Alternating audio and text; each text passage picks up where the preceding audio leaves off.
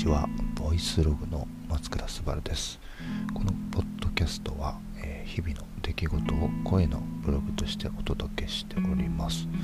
今日はですね、えー、4月9日15時56分金曜日です、えー、実は結構ポッドキャストの期間が空いてしまったんですけど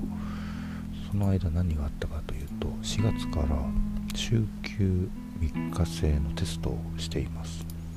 でちょうどね先週から始まり、えー、うちの社員たちが自分の休みの曜日を決めてみんな固定でそこ休むというテストを一旦ちょっと1ヶ月ぐらいですね試しで運用してみてます。僕の場合は4月2日9日という、ま、金曜日ですねに休みの設定をしています。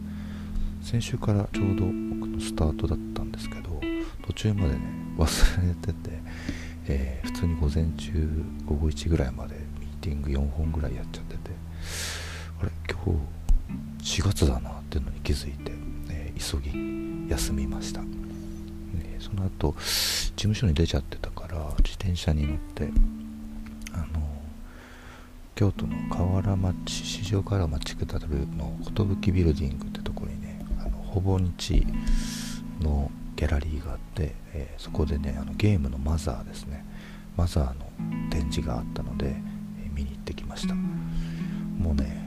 ファンというか本当ネイティブな世代なのでマザーの。あと2ぐらいからですね僕らの世代かな。まあすごい好きな作品で、えー、もうめっちゃ買っちゃったんですよグッズを、あ、めっちゃって言っても2個なんですけどあの一つはね土星さんの土星さん人形大 大きいやつ。とあとはね全てのマザー123の中の言葉をアーカイブした、えー、ブックが出てて2つ。結構でかいんですよ、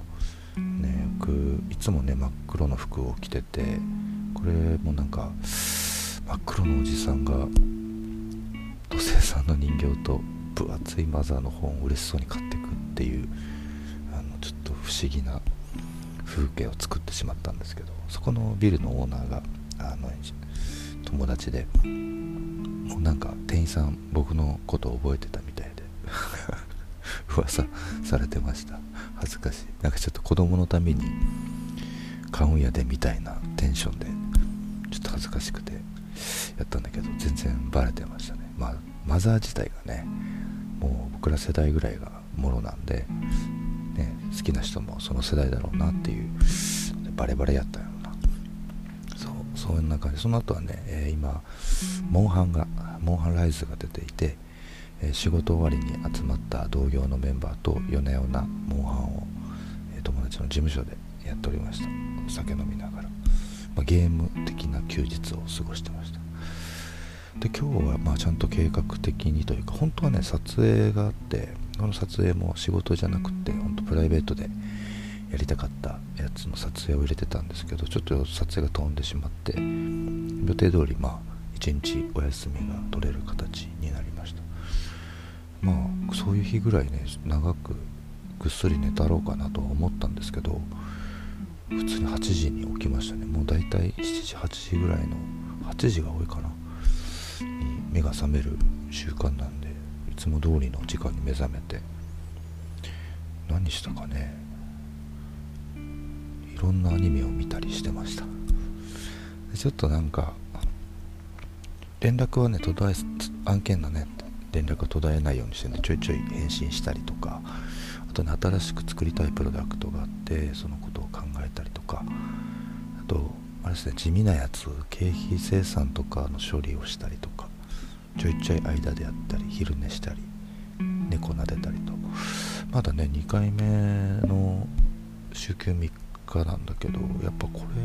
いいんじゃないかなっていう感触はあります。ちょっとほんと1ヶ月回してみてこうどうやどう仕事に影響出るのかもちょっと見ながらやってはいるんですけど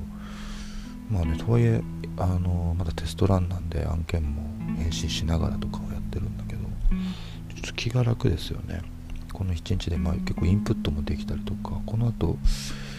ちょっと食に関するリサーチをバーッとしなきゃダメでいろいろ読み漁ってるんですけどあの今新しいワイヤードがねフードに関する食に関するあれなんでちょっと読み込んでおこうかなと。休みと言いつつ結構こうインプットだったりあのねサイドプロジェクト本当仕事とは関係ない自分のやりたいことに一日を当てれるので、まあ、バランス取れるんじゃないのかなというふうには思っております。ラジオもね久々に撮るんでいつもどんぐらい撮ってたかなとか思いながら最近短くしたんだな。まあほんと久々な感じで3月がですね本当年度末同業の方は分かると思うけどね年度末と呼ばれるまあ地獄絵図と化す魔の1ヶ月なんですよ。ね僕らの会社の場合はですねその結構波が毎年毎年変わるので結構年末12月とかが山場になることが多かったんですよ。今まで農園になってからね結構。なんだけど今年に限っては結構年度末3月末で全部フィニッシュし終えるプロジェクトが重なったりですね。あとその時期って僕らそのいろんな企業とか自治体とかの来期の戦略でピークを迎えるっていうのが2つかぶってしまってスケジュールがもう真っ赤っかですね。ゾッとするぐらいの忙しさはありました。なんで3月はその隙間を縫って2回ほどラジオを投稿してますね。4月に入っては今回が今が一発目です。でそれ以外でいくと前もラジオで言ったんですけどノエの採用をこの3月からスタートしていて、えー、書類審査が3月中にありました。本当たくさんのエントリーありがとうございました。本当嬉しい限りでね本当うちの採用の仕方はちょっと普通と違くて、えー、1回目の時はですね20問ぐらいの質問を回答しなきゃダメっていうかなりのがあるものだったんですけど今回はまあちょっとどういうふうに人を見たらいいかとか判断したらいいかのちょっと基準みたいなものがこの45年で培われたので逆にすごく減らして5問たった5問の回答で審査するというようなやり方をしてみました。なんかね印象としてはそうだなこの年齢とかも聞かない性別も聞かないのでだか住んでる場所も聞いてないんですね。なので本当にまあこの時代だからできることだなとは思うんですけど本当にその人のことだけで人としての判断だけを重ねていく、まあ、どこで働いてるかとかも聞かないんですよ。前はね聞いてたっけな？聞いたわ。うん。今働いてたどこで働いてるかとかうち以外に他どういうとこ受けてますかとかそういう質問も入れてたんですけど、まあ、もうそういうのはあんま関係なかったなっていうのを1回目で感じたのでうちの場合は5つ質問を投げる形にしました。でね、まあ、どういう質問を投げかけてるんですかっていうのがね結構、えー、来るんですよ。うちのの SNS に。で何投げてたかな。えっ、ー、とですね。まああの連絡先とかお名前振り読み仮名は基本的に聞くんですけど、えー、まず最初に希望年収を聞きます。でうちは年俸制なのであのあなたが、えー、ご自身が希望される年収を教えてくださいとしております。でまあこれは本当なんだろう。うちで当たり前すぎてなんか疑問も抱かないんですけど自分の価値を自分で分かってるかどう見てるのかっていうのを、えー、書いてもらいます。なんかね恐ろしく低く書く人もいるんですよ。その値段設定年俸設定でやると多分僕ら僕が罪に問われるというかぐらい低く書く人もいるんですけどあのこれの説問の意味としては、えー、そういう自分自身の価値とか提供できる価値だったりとか可能性の部分をちゃんと金額に変換して、えー、考えてること考えることができてるか。ていうところにあります。まあね、中途の方とかはね今働いてるところを軸に考えるとは思うんですけど、まあ、それをどういうふうにえー、再設定するのかっていうのも結構大事なところかなと思ってますで次にねちゃんとした質問というかまともな質問が来ましてあなたの人生の中で起きた問題を教えてくださいまたその解決に向けてあなたはどのような行動をとりましたかという質問してます。まあどういう意図があるかっていうのもねみんなエントリーし終わったのでいいかなと、まあ、よくある質問だと思います採用で。でよくあるパターンでいくと、えー、新卒の場合は学生生活の中でという縛りを設けたりしてるんじゃないかなと思います。で中途の方に関していくと、えー、お仕事の中でという設問に変わるのかなと思います。で僕の場合はうちの会社の場合は人生の中でという設定になっていて、まあ、特にねいろんなことが人生で起きるしそれは学生であろうが中途であろうがあのその差ってあんまないと思うんですよね。ちょっと経験の差というか毛の生えたぐらいの差なので。でこの設問ではねまあ些細な問題でもすごく重たい問題でもそこは特に見てません。でその時にどういうふうに自分が向き合ったのかっていうところを、えー、見るポイントとして質問させてもらっていました、ね、たくさんここはね長文書かれる方もいれば端的に書く方もいていろんな人のねこれだけでその人の人生というか背景がお会いしたこともないんですけど見て取れてとてもなんかね読み応えがあるというか物語を読んでるみたいな感じになります。で次に、えー、質問の2つ目があなたの生きがいを何に置いていますか？その理由を教えてください。という質問です、まあ、これもよくありそうな質問ですよね。で生きがいって結構ね難しい設定だなとちょっと自分でも書きながら思ったんですけど、まあ、何が大切ですかっていう質問になります。でまあ理由も書いてもらうことでその人がもう多分一番最後まで切り捨てないその人のコアの部分っていうのがここに出てくるかなと思ってます。これも本当人それぞれですね、うん、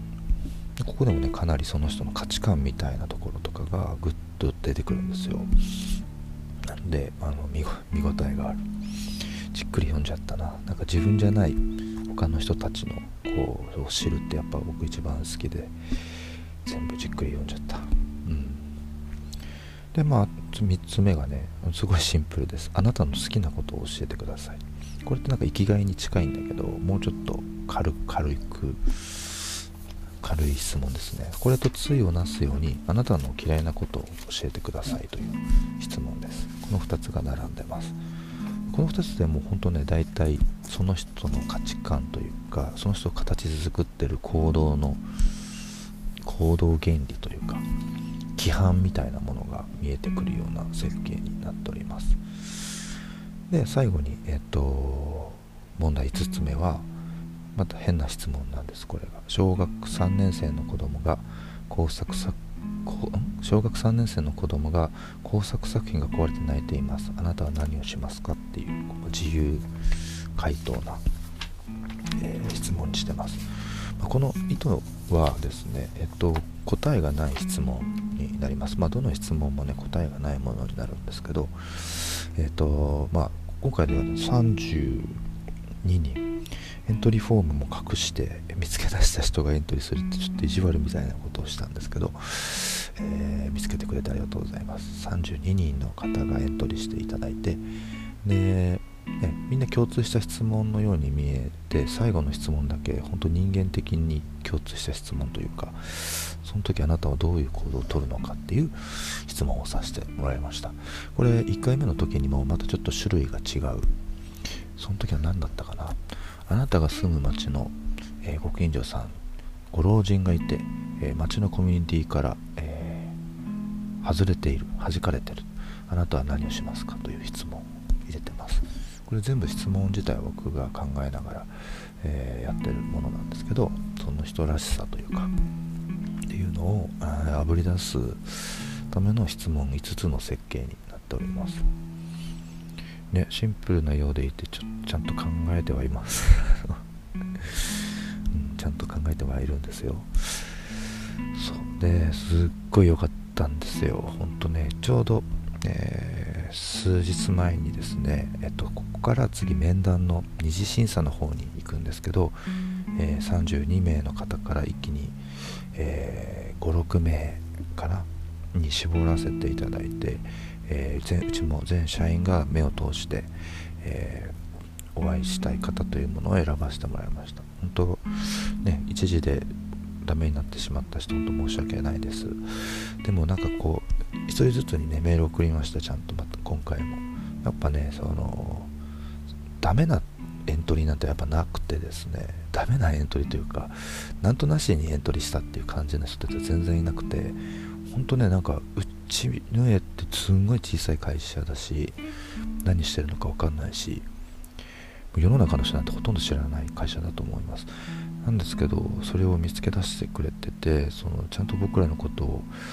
えー、見ていてくれたっていうのはね本当、ま、毎回言うんですけど本当嬉しくって。ね。やっぱね僕ら黒子的にいろんなことをやってるので表にはそんな出ないですよね。ただなんかこう僕らはちゃんと意思を持ってやりたいことというか作りたいもの作りたい未来なもの未来を考えて、えー、お仕事してるのでまあそれに気づいてもらって、えー、こうやってエントリーしてもらうってもうほんとねその時点で超嬉しいんですよ。なんか縫えっていい会社だよって思われたいから言ってるわけじゃなくてあの自分で会社やってみてあのあなたの会社で働きたいですって言われてみ あのプロポーズ受けるみたいだから本当嬉しいんです。でねあのやっぱ採用ってすごく苦しい作業だなってやっぱ思います。ね毎回やるたびにすごい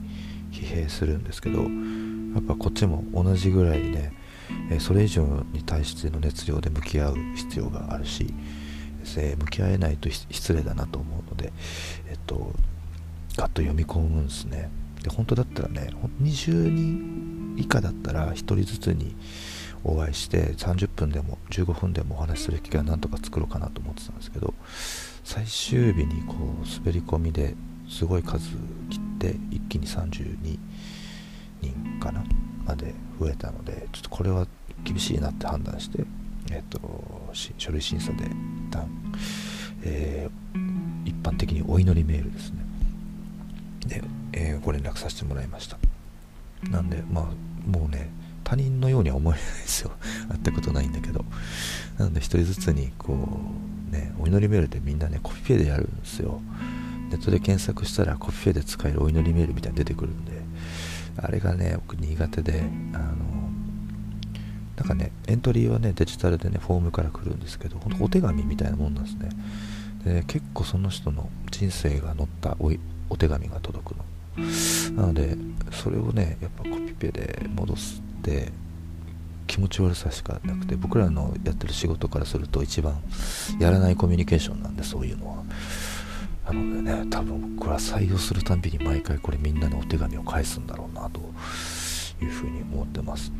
ただまあなんだろう大手さんだったらねほんと物理的に無理だってのは分かる想像つくんですよ、で前もどっかのラジオでね、えっと言ったかもしれないんですけど僕新卒の時に資生堂のクリエイティブにね友達がエントリーしてくれてでコピーライターですね。で1時も取って、えー、なんか2時か3時かな。で試験があるんですよ。コピーを書く試験。で、えっと、結構ね最終まで残ったんですね。でまあ面接かなんかで落ちたのかな。ちょっとすらとしか覚えてなくて。その時のね採用担当の方多分もうねご引退されてるとは思うんですけどあのもう僕が新卒で受けてる時にすでに結構年齢はいってたのでもうね引退されてるとは思うんですけどとてもねその人の対応がもって採用のボスだと思うんですよ。今思うと。あの良くて、えー、その時も、えー、最終面談まで行ってたダメだった時にななんかなんかで連絡いただいたんですよ。であなたが書いたコピーすごく記憶に残るといいものだった。結構なんかコピペじゃない言葉だったのを覚えてて。であそう最終面談の時にあなたが書いたコピーとても良かったので記憶してますっていうのをね言ってくれて。でやっぱねすごい数最終でも残るからやっぱね全部目通してる、ね、当たり前だけどね。当たり前なんだけどあこの人ちゃんともうど素人みたいな僕がアウトプットしたものにもなんかね同じ立ち位置で同じ表現する人間として向き合ってくれてるって感触があったんですよ。それがね僕すごくあの経験としてこう残っててあすっごく良かった。落ちたけどなんかすがすがしかったです、うん、あの人にちゃんと見てもらってダメだったならもうしょうがないと。次頑張ろうっていうなんかねそういう感じがあったんですね、まあ、その方との出会いのおかげで、まあ、そのね数回程度ですよ面談採用とかの。なんだけどあの多分僕の採用に対する考え方がそこで結構ねできたのかなっていう気はします。本当ねいい経験でした。のもあってね今4月今月もね4月中に 皆さん面談の方の今日程調整をしていて、えー、その時初めてねどこにいるのかが分かる、うん、札幌の方もいました、うん、東京の方もいるし、まあ、もちろん関西の方もいると。そう考えるとすごいなと思っていろんなところでね僕らのことを見てくれてるってことなんですよね。嬉しいなっていうのを感じておりますもうね結構仕事もゴリゴリ年度末をなんとか生き延び4月になるとですねもう新しいプロジェクトがたくさん舞い込んでてでまあね週休3日テストしながらなんで物理的にこううちは受けれる案件の ボリューム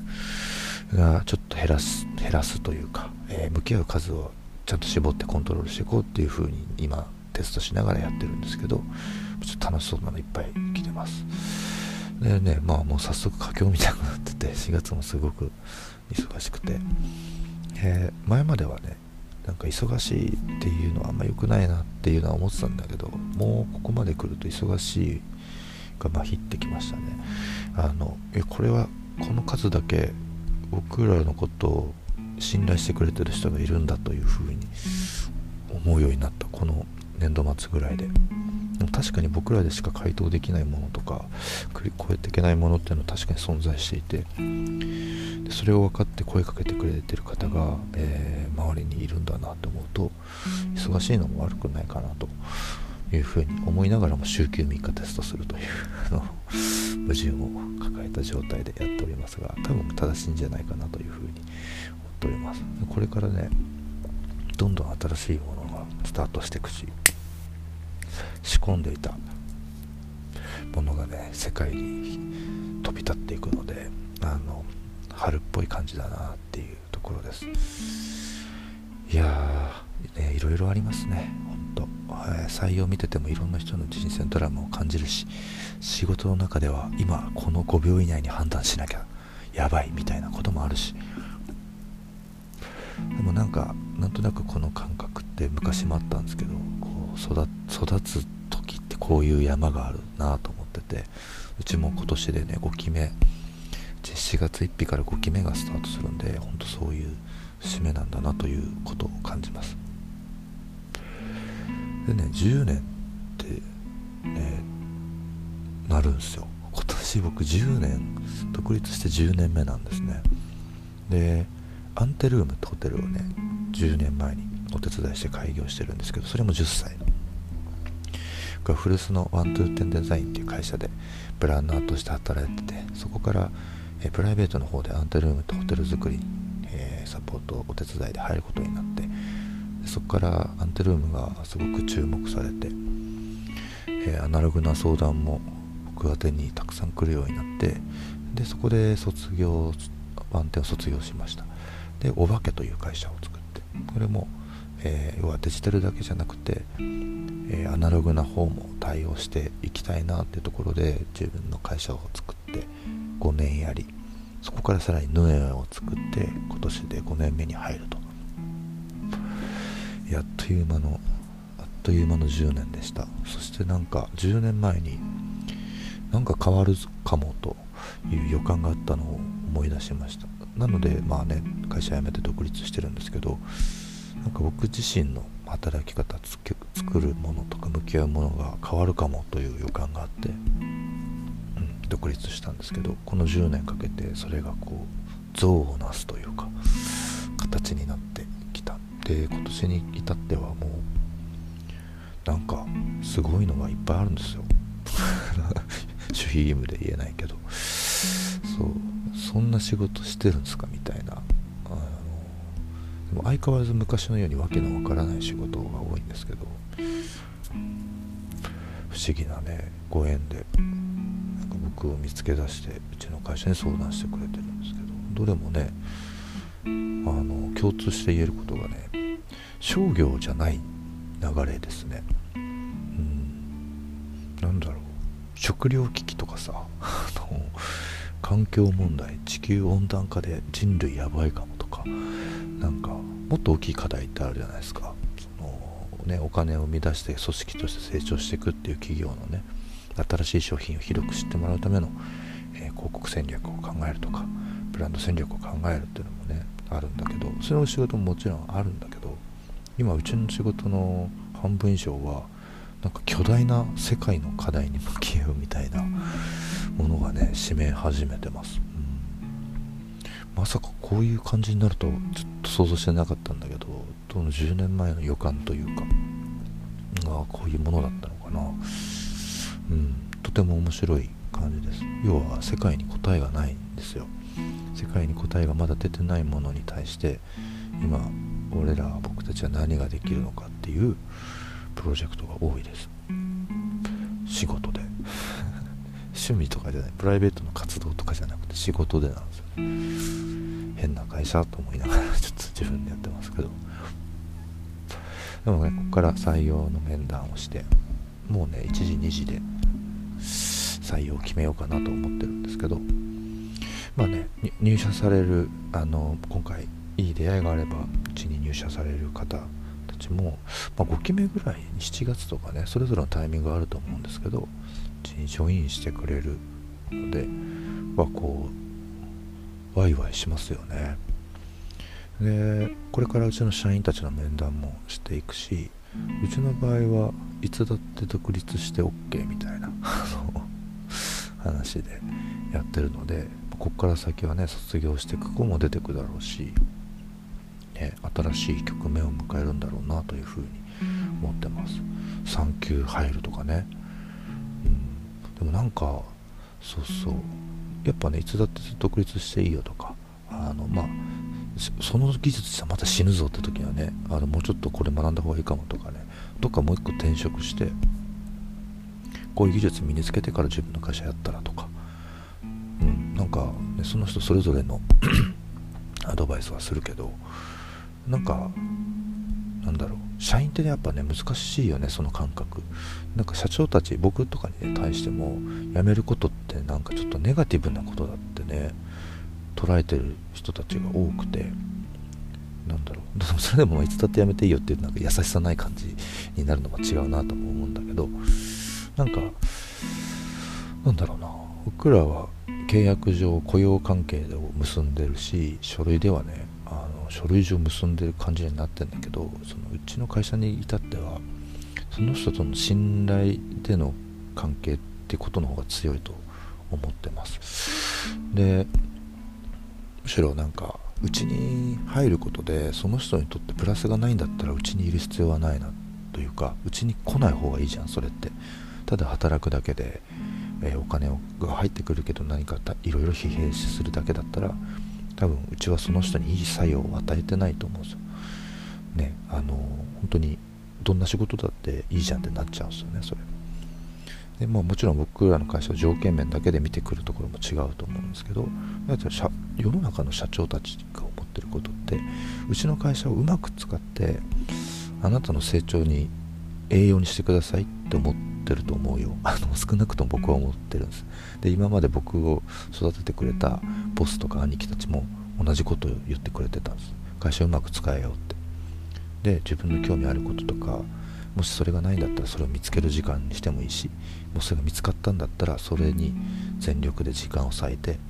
まあ自分の可能性に気づいてるってことだからね。やりたいこととか、うん、それに向き合うことに必死になった方がいいと、ね、言ってくれるんです。僕も同じ考えで特に今までは言われてた側社員だったしね。だけど今度は言う側になった時に初めてやっぱその言葉の意味っていうのが分かったね。やっぱ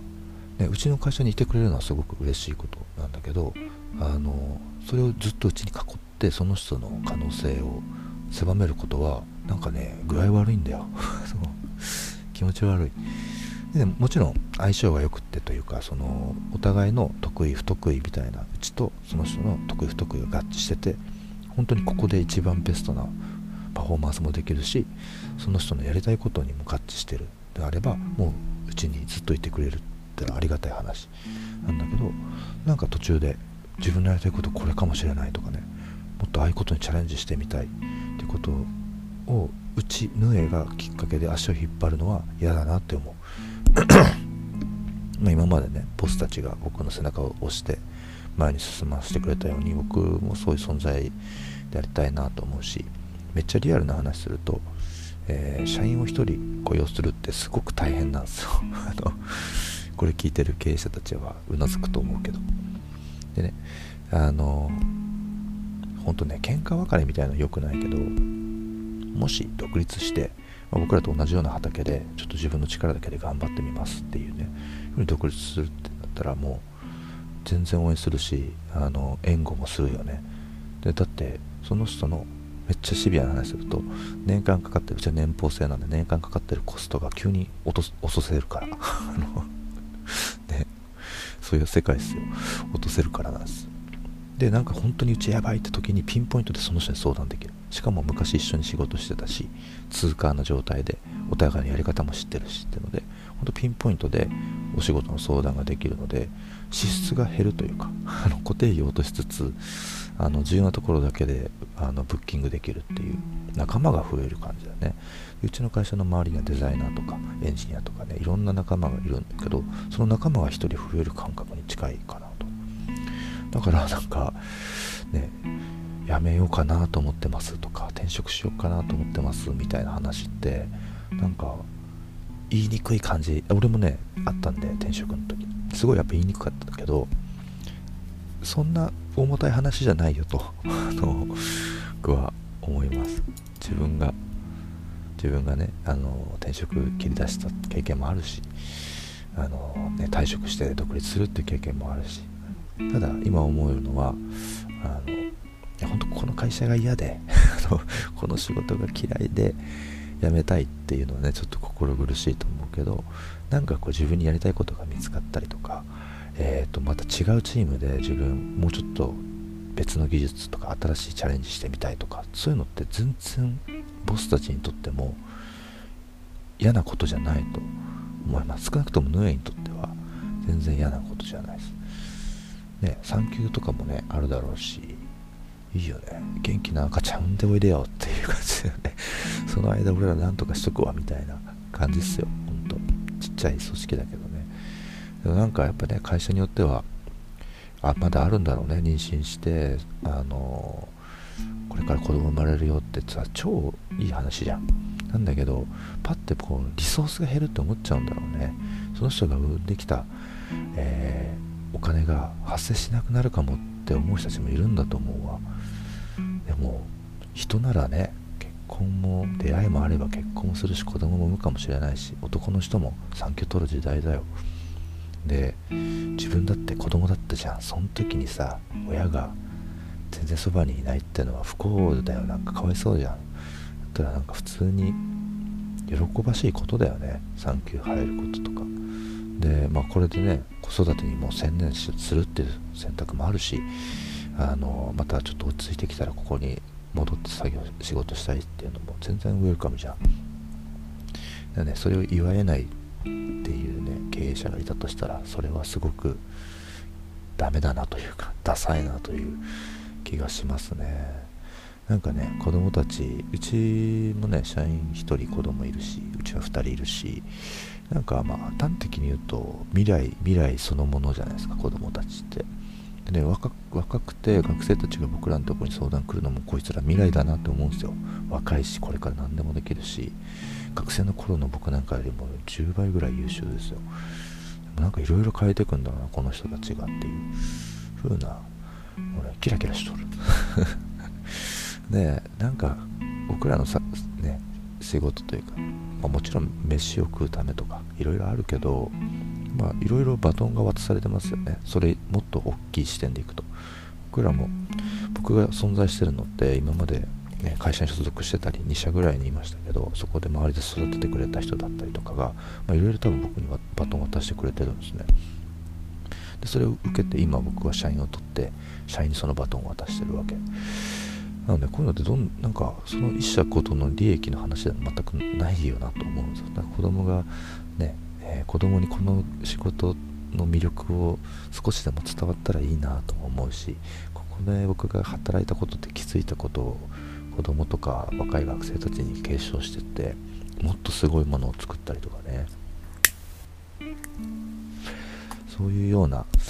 えー、脈々とバトンを受け継いでいくような作業僕はしてるんだなと思ってます。で会社ってのは、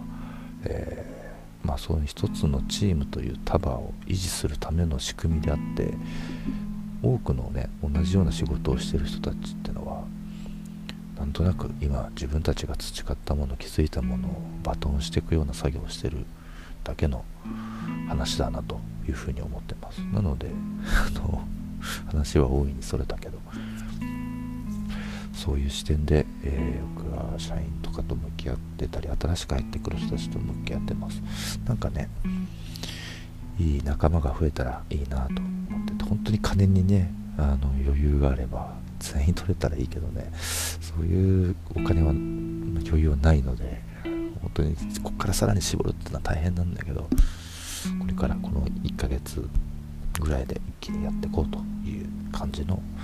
えー、松倉でございます。今日はもうねモンハンしよう。4時半。モンハンして。ね晩ご飯を。一緒に作って家族で飯でも食おうかなと思います。またね週休3日試しながらやっていくんであのあここで結構大変だったわとか出てくると思う。そういうのもいろいろ共有しながらやっていけたらなというふうに思ってます。まあ、とか導入しようかなって考えてる人とかがいたら参考にしてくれたらいいなって思うと多分あと5年以内にそれ普通になると思うのであのもしあなたがサラリーマンで、えー、ボスにその景色配がなかったら多分ちょっと遅れてるボスです。うん、早く動けるやつは動いた方がいいかなと思ってます。デフォルトで週に4日32時間働くだけで今のビジネスを維持できなければ、えー、破綻するので早めにこの筋トレをしておくといいかなというふうに思っております。今日のラジオはそんなとこかな、えー、みんなが多分ゴリゴリ働いてる時に申し訳ないなっていう気持ちはまあまあ全然ないんだけど あの豊かに過ごさせてもらってます。またこんな報告もいろいろしていこうと思うので、えー、次回のラジオもお楽しみください。それでは皆さんさようなら。バイバイ